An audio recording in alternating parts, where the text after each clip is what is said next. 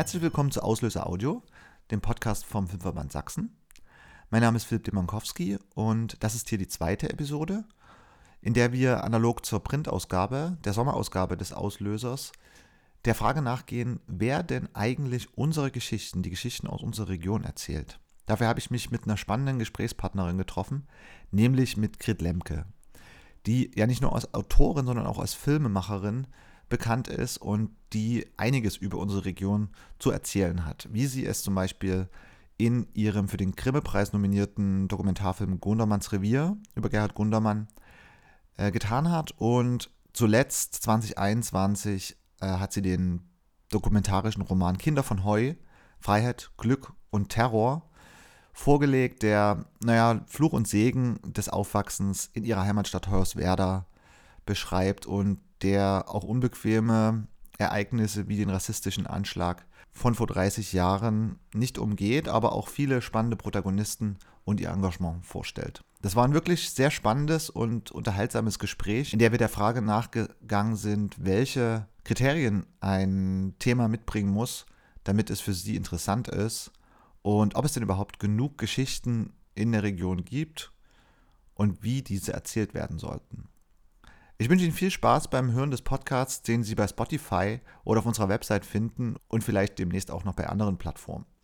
Wir freuen uns natürlich immer über Kommentare und Abonnements, aber jetzt erstmal viel Spaß mit dem Gespräch mit Grit Lemke.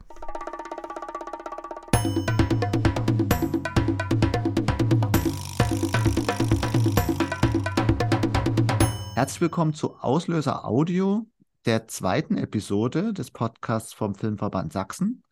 Mein Name ist Philipp Demankowski und heute spreche ich mit äh, Regisseurin und Schriftstellerin Grit Lemke. Hallo Grit. Hallo. Schön, dass du dir die Zeit genommen hast. Ähm, wir wollen heute entsprechend der aktuellen Ausgabe vom Auslöser ein bisschen über das Erzählen in unserer Region sprechen. Du hast da ja was vorgelegt, was ähm, auch ziemlich die Runde gegangen ist. Ähm, dein Buch Kinder von Heu, Freiheit, Glück, Terror. Eine persönliche Aufarbeitung des Aufwachsens in Hoyerswerda. Warum war es dir denn so wichtig, du, du, die in Spremberg geboren ist und in Hoyerswerda aufgewachsen ist, diese persönliche Geschichte auch in Buchform zu erzählen? Naja, der erste Impuls war natürlich, also dass man eine Geschichte erzählen muss, wenn sie niemand anders erzählt. Also genau darum geht es eigentlich. Und wenn man das Gefühl hat, die ist noch nicht so erzählt worden, dass ich mich darin wiederfinde. Und ähm, das betrifft ja jetzt nicht nur Hoyerswerda, sondern den Osten allgemein, aber auch so ein bestimmtes, also es geht ja immer um Narrative und Gegennarrative irgendwie. Und das Narrativ ist ja auch, betrifft jetzt auch nicht nur den Osten, das ist auch äh, zum Beispiel äh, dieses Plattenkind-Narrativ, ja. Ähm, mir haben auch Leute im Westen gesagt, dass die das äh, durchaus auch betrifft, wenn man in bestimmten Vierteln aufwächst, ähm, dass man einfach stigmatisiert ist von vornherein ähm, und auf den Osten und auf die Ostplatte und dann auch auf Hoyerswerda trifft das natürlich in besonderem Maße zu. Ähm, und ja, und daher kam eigentlich der Impuls, äh, das aufschreiben zu wollen und zu müssen. Und der zweite Impuls war natürlich in dem Fall von Hoyerswerda auch ähm, die Geschichte dieses Pogroms, ähm, vor der ich ja selber ziemlich fassungslos stand und die irgendwie auch für mich und für uns, für meine Generation und für meine Freundinnen und Freunde irgendwie bewältigt werden musste. Also das war so der zweite Impuls. Ist dieses Ereignis äh, etwas, wo Hoyerswerda heraussticht, äh, auch im Gegensatz zu vielleicht anderen typischen DDR-Musterstädten, wie es sie ja dann doch zuhauf gegeben hat? Also klar, es hat jetzt nicht in jeder Stadt, außer Rostock, hat es nicht in jeder Stadt ein Pogrom gegeben. Ähm, also das Ausmaß der Ereignisse in Hoyerswerda ist eben äh, von der Dimension her besonders groß. Aber ansonsten, und deshalb bietet es sich natürlich auch besonders an, das irgendwie künstlerisch zu verarbeiten, weil das wird ja, da wird es ja für Kunst immer interessant. Ähm, aber natürlich ist Hoyerswerda in, in sozusagen ein Symbol oder, oder steht steht für, für, für viele andere Orte und Städte und auch für den Osten. Oder wie gesagt, auch nicht nur der Osten, das gibt ja auch noch mehr so aufgelassene Regionen ähm, mit großen sozialen Problemen. Ähm, äh, und insofern könnte das auch ein anderer Ort im Osten sein und das hätte auch woanders passieren können, glaube ich. Ähm, es ist halt in Hoyerswerda passiert, weil das, äh, äh weil diese ganze äh, dieser Strukturbruch äh, sich dort in so einer rasenden Geschwindigkeit und eben mit so einer extremen Dimension vollzogen hat. Ähm, und natürlich hat es auch mit, äh, mit Rassismus, den es vorher dort schon gab, zu tun. Und das, da war es auch nicht nur Hoyerswerda, äh, sondern äh, nicht nur der gesamte Osten, gab es auch im Westen, gibt es auch noch. Also da kommen viele Dinge zusammen, aber in Hoyerswerda bündeln die sich eben auf eine Weise, dass es, äh, dass es sozusagen ähm, einfach schneller und, und extremer passiert ist so ein Strukturbruch, wie du ihn genannt hast, äh, steht ja eigentlich jetzt wieder an, nur dass die Leute jetzt Strukturwandel dazu sagen. Mhm. Das hat natürlich irgendwie ein bisschen andere Qualitäten, aber befürchtest du, dass so eine Ereignisse wieder passieren könnten? Also erstmal würde ich sagen, was uns jetzt bevorsteht, ist, glaube ich, kein Strukturbruch. Also ich sehe da wirklich einen ganz deutlichen Unterschied. Ähm, insofern hat man schon auch ein bisschen aus der Geschichte gelernt dass man, dass man nicht einfach eine ganze Region von einem Tag auf den anderen sozusagen alles abwickeln kann äh, und, und sie dann sich selbst überlässt. Mm, und da gibt es jetzt schon andere Mechanismen. Ich spüre jetzt eine andere Stimmung. Also jetzt gibt es wirklich eine Aufbruchstimmung. Es kommen Leute zurück in die Lausitz, die weggegangen sind. Also da gibt es viele positive Entwicklungen, wobei ich jetzt nicht sagen will, dass das alles so knorke läuft, aber, aber das ist schon jetzt wirklich ein extremer Unterschied zu dem, was da in den 90ern passiert ist. Ähm, auch von dem, was, äh, ähm, also ich kann jetzt nicht für die ganze Region sprechen, da gibt es sicherlich Gegenden, wo es düster aussieht, aber für Hoyerswerda kann ich sprechen. Äh, und da haben wir sowas wie eine Bürgergesellschaft und wie eine Zivilgesellschaft und äh, bürgerschaftliches Engagement. Und ähm, also ich glaube tatsächlich daran, ich habe das jetzt auch schon oft gesagt, dass ich, also dass ich nicht denke, dass so ein Pogrom nochmal passieren würde, dass Fremdenfeindlichkeit da ist. Äh, das ist unbestritten und dann brauchen wir uns nicht vormachen. Da müssen wir uns nur angucken, wer die stärkste Fraktion im Stadtrat von Hoyerswerda ist und wer dort äh, im Landkreis Bautzen das Bundestagsdirektmandat errungen hat. Ja, ähm, also da müssen wir uns gar nicht vormachen. Aber ähm, in der Stadt gibt es äh, da, ähm, die ja jetzt nochmal was anderes ist als der Landkreis Bautzen. Wenn man die Stadt für sich nimmt, gibt es schon eine starke Gegenbewegung und es, es, es könnte zu einzelnen Übergriffen kommen. Und das passiert auch immer wieder. Das ist auch neulich erst passiert. Und äh, tatsächlich dem Protagonisten aus meinem Roman, dem David, als der jetzt mal wieder da war, ist er wirklich angegriffen worden. Also das kann passieren und wird passieren und passiert. Aber im Gegensatz zu den 90er Jahren hat diesmal sofort äh, der Bürgermeister reagiert, die Bürgerschaft hat reagiert. Also es, äh, ich denke nicht, dass es sich zu einem Pogrom auswachsen könnte. Und das ist ja der entscheidende Unterschied. Dass es Idioten gibt, die wird es wahrscheinlich äh, immer geben. Also. also zumindest eine selbstbewusstere äh, Bürgerschaft. Wie hat denn diese, du hast ja mit vielen hm, Bürgerinnen und Bürgern aus Hauswerder geredet für das Buch. Wie hat denn so generell die Bürgerschaft darauf reagiert und wie kann man auch die Reaktion aufs Buch in Ost und West irgendwie mit einer Qualität beschreiben? Sind die unterschiedlich? Also in Hoyerswerda haben die erstaunlich ähm, positiv reagiert, was mich selber, also das war auch wirklich meine allergrößte Sorge. Meine größte Sorge war jetzt nicht die Literaturkritik oder irgendwas, ähm, sondern Hoyerswerda. Und ähm, das ist tatsächlich so, dass ich würde sagen, sehr, sehr viele, ich weiß jetzt nicht, ob es die Mehrheit ist, aber das, was ich erlebe, äh, sind irgendwie stolz. Und dieser Name oder dieses Kinder von Heu ist mittlerweile auch wirklich sowas wie ein Label, dass Leute sich so bezeichnen, dass ich das im Internet irgendwo finde. Ähm, jetzt habe ich gehört, dass aus dem Buch äh, schon bei Beerdigungen vorgelesen wurde, was ich besonders rührend finde ähm, dass die das wirklich für sich, dass die da in, in, in, Leben, was zu Ende geht, in dem Buch wiederfinden, ja, und dann, dann da Kapitel vorlesen an so einem Grab. Das, ähm, und das ist auch das, was ich erlebe in der Stadt. Und, und ähm, wenn ich dort lese, was schon mehrmals war, ist immer ausverkauft. Und ähm, also, aber natürlich gibt's, gefällt das jetzt nicht jedem. Das wäre ja auch absurd. Also ich, es ist ja auch ein Kunstwerk, ähm, das ist eine sehr subjektive Interpretation. Ich habe es auch dokumentarischen Roman genannt. Wenn, also wenn es ein Film wäre, wäre es ein Dokumentarfilm und keine Doku. Und das ist eben genau der Unterschied, ne? dass ich auch nicht den Anspruch erhebe, für alle Menschen in Hoyerswerda zu sprechen. Deshalb heißt es ja auch nicht die Kinder von Heu, sondern Kinder von Heu, weil ich eben sage, es ist eine Gruppe von Protagonisten, die sind alle Kinder von Heu, aber sie sind nicht, also nicht jeder, nicht jeder Mensch aus Hoyerswerda hat das erlebt, was die erlebt haben. Insofern ist es schon auch, äh, ähm, ist da ein sehr starker subjektiver künstlerischer Zugriff auf das Thema drin.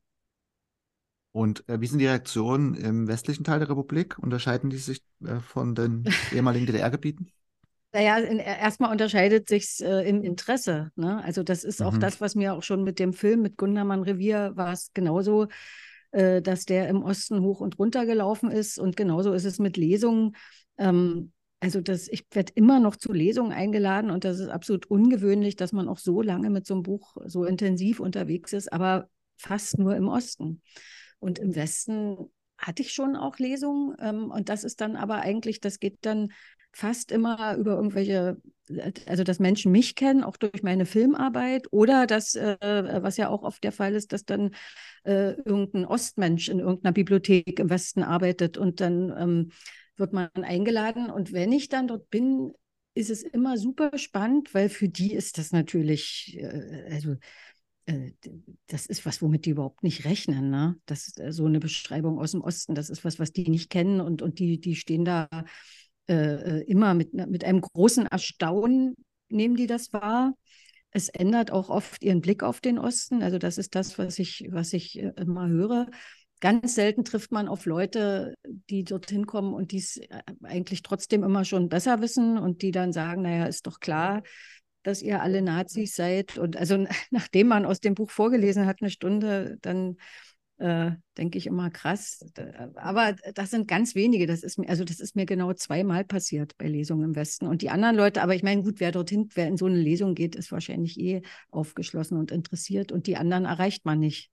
Obwohl ich auch im Westen schon in den Medien ganz gut vertreten war. Also das muss man sagen. Ich war echt auch viel, was weiß ich, WDR und NDR und SWR äh, die haben schon alle was gemacht und auch die überregionalen, aber ähm, es ist einfach so, das Interesse im Westen für uns ist einfach sehr begrenzt. Das muss man einfach mal registrieren. Also das ist einfach so. Liegt es vielleicht am wenigen Angebot mit ähm, Geschichten von hier? Es gibt ja also äh, wir haben ja gerade auch so einen Boom. Es gibt ja viele Geschichten. Es gibt ja gerade, also nicht umsonst werden jetzt Oschmann und Heuer hoch und runter diskutiert, wobei ich immer nicht weiß, ob, ob man das im Westen überhaupt so mitkriegt, diese Diskussionen. Also äh, das ist natürlich meine Blase, in der das diskutiert wird. Ich ähm, habe schon den Eindruck. Ja, ja, ne, also äh, und es gab ja wirklich in den letzten Jahren so viele Bücher. Das ist jetzt meistens eine andere Generation, die da schreibt. Also so Manja Prekels und, und äh, Marlene Hobrack, die ja auch aus Sachsen ist, aus Bautzen. Ähm, Daniel Schulz. Also es gibt ja ganz viele Leute, die da ganz tolle Bücher geschrieben haben, wo es dann meistens eher so um die 2000er Jahre geht. Wie gesagt, das ist eine andere Generation, aber das sind sehr, sehr starke Stimmen aus dem Osten. Und ähm, also ich würde, ich, wenn du mich das vor zehn Jahren gefragt hättest, hätte ich gesagt, ja, es, es gibt die Geschichten nicht. Im Moment gibt es die. Ähm, aber das ändert irgendwie nichts an dem Interesse, das uns entgegengebracht wird. Aktuell arbeitest du am Dokumentarfilm Das vergessene Volk. Der hat äh, die sorbische Kultur zum Gegenstand. Warum ist dir das Projekt so wichtig? Also der Film ist fertig, der ist komplett abgeschlossen und ähm, ist jetzt bei verschiedenen Festivals eingereicht und wird sicherlich im Herbst Premiere haben, wo auch immer. Ähm, der Titel ist jetzt, ähm, bei uns heißt sie Hanka und es geht auch gar nicht in dem Sinne um die sorbische Kultur, sondern es geht um Wurzeln, um Herkunft äh, und um auch wieder um eine verdrängte Herkunft um Dinge, über die man nicht, nicht gesprochen hat, über die man nicht spricht. Also bei uns ist es ja im Osten, es ist auch wirklich eine Ostgeschichte. Es geht nicht nur um Sorben, es geht, äh, ähm, ja, also wir sind ja sozusagen auch, auch historisch haben wir im Osten eine andere Herkunft als, als jenseits der Elbe. Ja, wir, wir sind alle slawisch eigentlich. Und das ist eine komplett verschüttete und verdrängte Vergangenheit. Und, und ähm, in der Lausitz ist es so, dass eigentlich wenn man echter Lausitzer ist oder echte Lausitzerin, dann hat man fast zu 100 Prozent irgendwelche sorbischen Wurzeln. Äh, und da will der Film sozusagen auch ein anderes, auch ein anderes Narrativ setzen und weg von diesem äh, Reden über die vermeintliche sorbische Minderheit, sondern zu gucken, was sind denn unsere Wurzeln und wo kommen wir denn her und was macht uns denn aus? Also darum geht es eigentlich. Und natürlich an anhand der Geschichte von Protagonisten, die sich schon als sorbisch definieren und ähm, irgendwie versuchen, diese verschüttete Geschichte sich wieder anzueignen und sich die Sprache wieder anzueignen. Und ich zeige natürlich auch, was es, was, was man verliert, was, was sozusagen ähm, ja, was auf dem Spiel steht, wenn man seine Vergangenheit und seine Identität ähm, äh, im Zuge einer Anpassung an eine vermeintlich stärkere und bessere Kraft so, so leichtfertig hergibt. Und das ist natürlich was, was uns alle betrifft.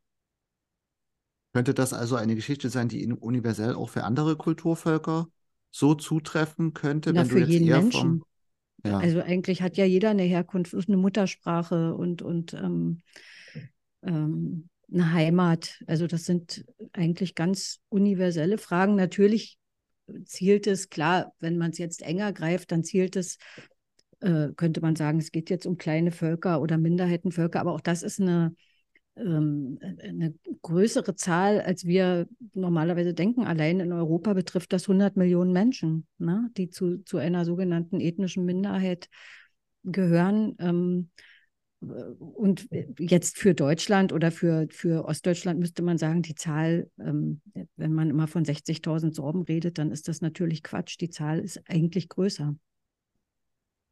War es schwierig für so einen Stoff eine Produktionsfirma zu finden? Nee, eine Firma zu finden war gar kein Problem, ähm, weil ich habe den Film ja mit Anne-Kathrin Händel produziert, die, die da sofort, also wir hatten uns einfach mal unterhalten und die da sofort dran interessiert war, weil es eben sowas ist, auch worüber nicht gesprochen wird. Ne? Und natürlich, Sorben, das hat auch so ein bisschen so einen exotischen Faktor immer, den ich aber daran gar nicht so mag. Aber ich glaube, die Anna hat das schon auch ein bisschen gereizt, da über so ein, über sowas vermeintlich Fremdes zu erzählen, was aber um die Ecke ist und was man vielleicht selbst ist. Also ich glaube, die hat wirklich dieses Fremde gereizt. Bei mir ging es mehr um das eigene und bei der Anne ging es, glaube ich, mehr um das Fremde. Ähm, also das war kein Problem. Ein Problem war tatsächlich Geld zu bekommen. Das war wirklich ein großes Problem. Also das muss man sagen. Und da bin ich auch froh, dass ich das mit der Anne gemacht habe, die eben, das eine, eine, jetzt keine große Firma ist, aber eine bedeutende Firma, äh, jetzt im Dokumentarfilmbereich sicherlich eine der wichtigsten Firmen in Deutschland und auch so prädestiniert für Ostgeschichten. Also eine sehr, sehr starke Firma mit einer sehr, sehr starken Produzentin. Ähm, und ich glaube, wenn ich das mit einer anderen Firma gemacht hätte, äh, wäre das gar nichts geworden, weil auch von Anfang an die Anne gesagt hat, das, das muss ein großer Kino, das muss ganz großes Kino werden.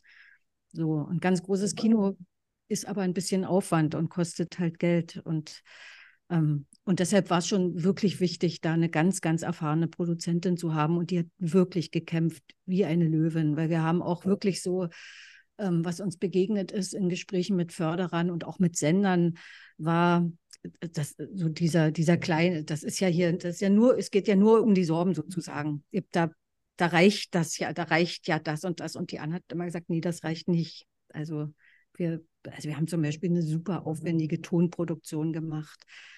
Die Musik ist wirklich außergewöhnlich ähm, von einer sorbischen Musikerin, die in Leipzig lebt, aber die, die macht so Crossover praktisch, sorbische Sachen mit Jazz und experimental zusammen mit einer polnischen Musikerin. Und dann gab es einen Projektchor, die das, ähm, das wurde im Studio produziert. Also das ist super, super aufwendig, ähm, weil wir eben auch wollten, dass es, dass es das Beste ist und dass es ein, wenn man im Kino sitzt, so, so, so wegbläst praktisch, ja. Also wir wollten diese, diese Kraft auch, dass man sieht, was für eine Kraft dahinter ist. Siehst du noch mehr Geschichten, die in der Region, in der Lausitz äh, brach liegen, die noch erzählt werden sollten? Ja, viele. Aber das, ich glaube, das ist nicht nur die Lausitz. Also wenn, wenn, da kann jeder Mensch vor seiner Haustür gucken und da liegen die Geschichten und die findet man ja nur, wenn man die, wenn man das gut kennt. Ähm, und ich, also ich arbeite gerade an zwei neuen Stoffen in der Lausitz. Ein, einer wird ein Buch und einer wird ein Film. Und das liegt dort, das liegt dort wirklich vor der Haustür rum sozusagen. Man muss nur hingucken. Welche Kriterien muss denn ein Projekt erfüllen, damit es für dich eher eine Buchveröffentlichung äh, wird? Und was eignet sich eher für einen Film? Ja, das ist eine, ist eine sehr gute Frage. Es hat ja beides Vor- und Nachteile.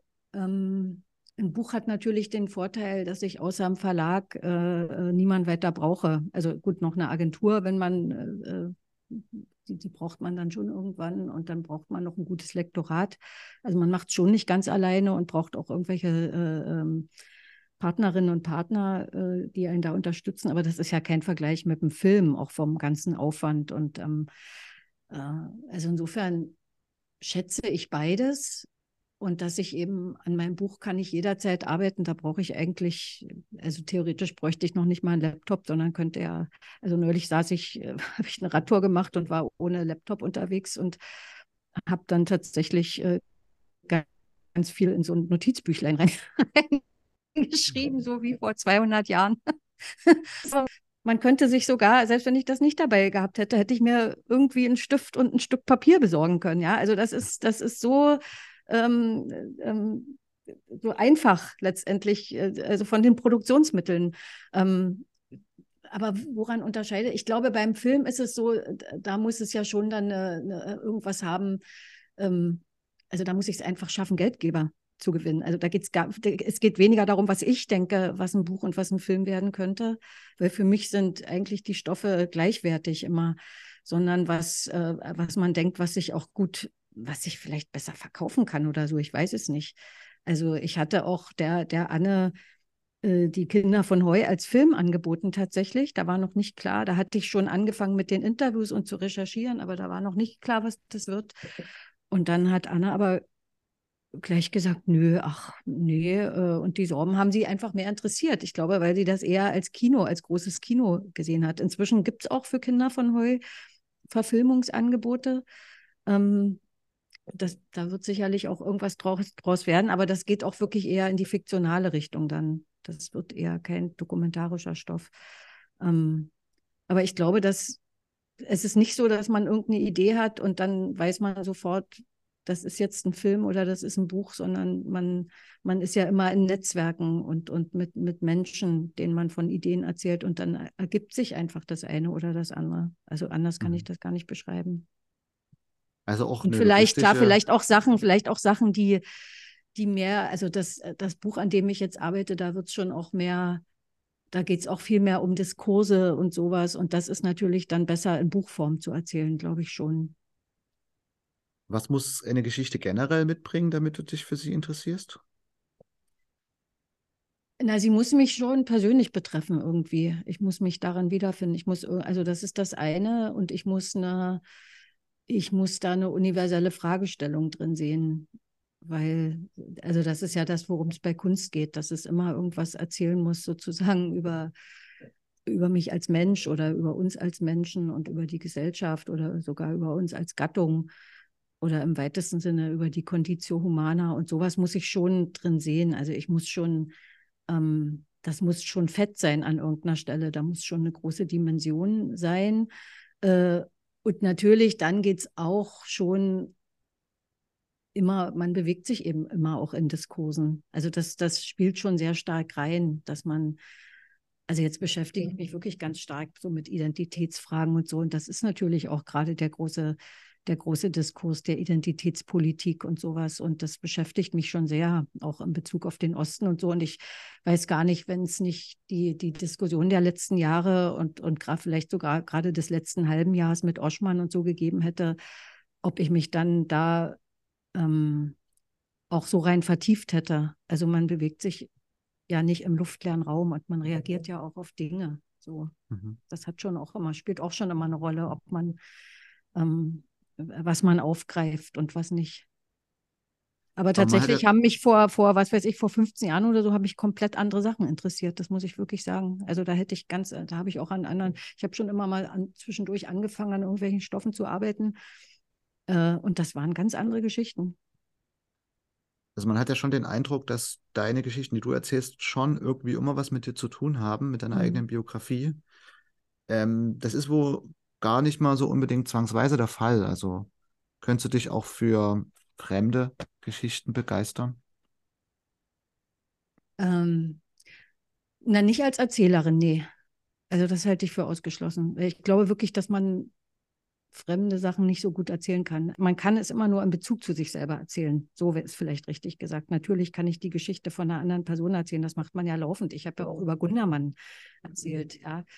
Ähm, aber ich glaube tatsächlich, dass es nur gut wird, wenn ich es in Beziehung zu mir selbst setze und auch nur ehrlich wird und nur authentisch. Weil ich erzähle eben aus meiner persönlichen Sicht. Was anderes ist, wie gesagt, wenn ich eine Doku mache. Ne? Also wenn ich äh, ähm, ein journalistisches Format mache, ähm, das kann ich über sonst was machen. Ähm, ist jetzt nicht mein, ist jetzt nicht meine Profession, aber, aber ähm, ist jetzt auch nicht so, dass mich das nicht interessiert. Also ich gucke mir auch tatsächlich gerne Dokus an und viel. Also ich, äh, ich finde das interessant. Also das ist ja dann auch, aber da geht es ja, da geht ja weniger, da geht es eben nicht um mich, aber da, da, da gucke ich mir einfach eine Geschichte an, so wie ich einen Artikel in einer Zeitung lese. Ne? Also da geht es so um Informationsaufnahme und das ist super interessant. Äh, das ist aber was anderes als, als Kunst. Und, und wenn ich sozusagen, und gerade wenn ich für die große Leinwand erzählen will oder äh, eben wirklich ein, was weiß ich, für Surkamp einen Roman schreibe oder auch ein Sachbuch schreibe, dann muss das schon irgendwie mit mir zu tun haben, weil ich glaube, dass man, ich, also ich, Recherche ist immer wichtig und ich habe auch für Kinder von Heu sehr viel recherchiert, wirklich sehr, sehr viel. Das war echt eine Materialschlacht.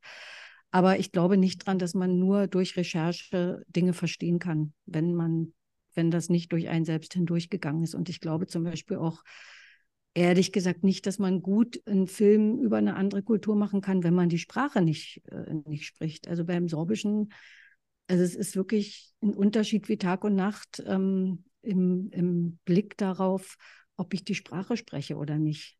Es ist wirklich, das macht den Unterschied im Verständnis. Ähm, also, und ja, insofern glaube ich nicht an den ganz fremden Blick. Also die Sozialisation ist schon eine Voraussetzung für das Geschichtenerzählen. Ja, also wie gesagt, ich könnte ja auch, ich sage auch nicht, dass jemand, der aus dem Westen kommt, keinen Film im Osten machen kann, aber dann muss man eben seinen, seinen eigenen Blick und eben seine Sozialisation immer mit reflektieren und mit reinbringen. Dann, mhm. wenn ich einen fremden Blick habe, dann soll ich von dem fremden Blick erzählen. Dann ist genau diese Distanz das, was interessant ist. Ne? Mhm. Alles klar. Dann wünschen wir dir viel Erfolg mit den Projekten, die anstehen. Danke. Und ich bedanke mich vielmals für die Zeit, die du dir genommen hast. Ich danke auch. Das war interessant. Ja. danke. bis bald. Ciao. Bis dann.